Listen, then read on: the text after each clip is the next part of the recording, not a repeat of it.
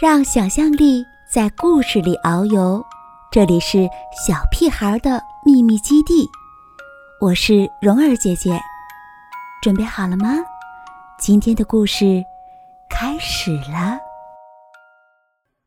我有友情要出租。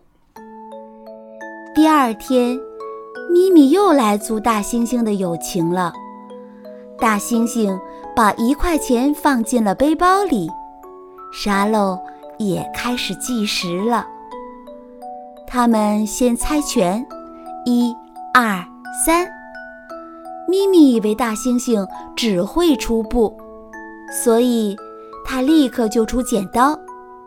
没想到大猩猩出的居然是石头，咪咪输了，换他要被踩一脚了。大猩猩举起脚来，却看到咪咪闭着眼睛、歪着嘴巴的表情，它只好重重地举起来，轻轻地踩下去。奇怪，怎么都不疼呢？咪咪愣了一下。大猩猩又继续猜拳了，因为他握紧拳头赢了一次，所以。他就一直出石头，咪咪也知道了，他只要出布就会赢大猩猩，被踩的倒霉鬼一定是大猩猩。大猩猩根本不在乎，他又叫又笑的，玩得好开心。沙漏里的沙子都漏完了，他还不知道呢。后来。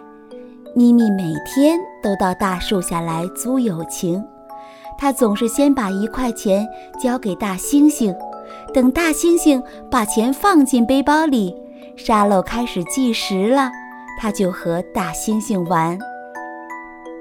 有一天，他教大猩猩玩一二三木头人；有一天，他教大猩猩讲故事；有一天，他在树下。写功课，大猩猩就乖乖地趴在旁边看，即使不说一句话，大猩猩都觉得好幸福呢。这一天，大猩猩没有带小背包，只是带来几片饼干，就走到大树下等咪咪。可是等了好久好久，咪咪一直没有来。终于。一部大车子开过来了，咪咪从车里探出头，大声地对他说：“喂，我没有钱了，而且我们要搬家了，再见。”大猩猩立刻追着车子，大声地喊：“喂，我还没有学会出剪刀呢。”但是。咪咪留下了布娃娃，远远地离开了。大猩猩失望地回到大树下。哎，我今天没有带小背包，也没有带沙漏，就是不要收咪咪的钱，而且还要请他吃饼干呢。可是他怎么走了？大猩猩一面啃着饼干，一面想念咪咪。后来，大猩猩又在大树上贴了一片叶子，上面写着：“我有友情，免费出租。”一直到今天，那一片叶子都褪色了。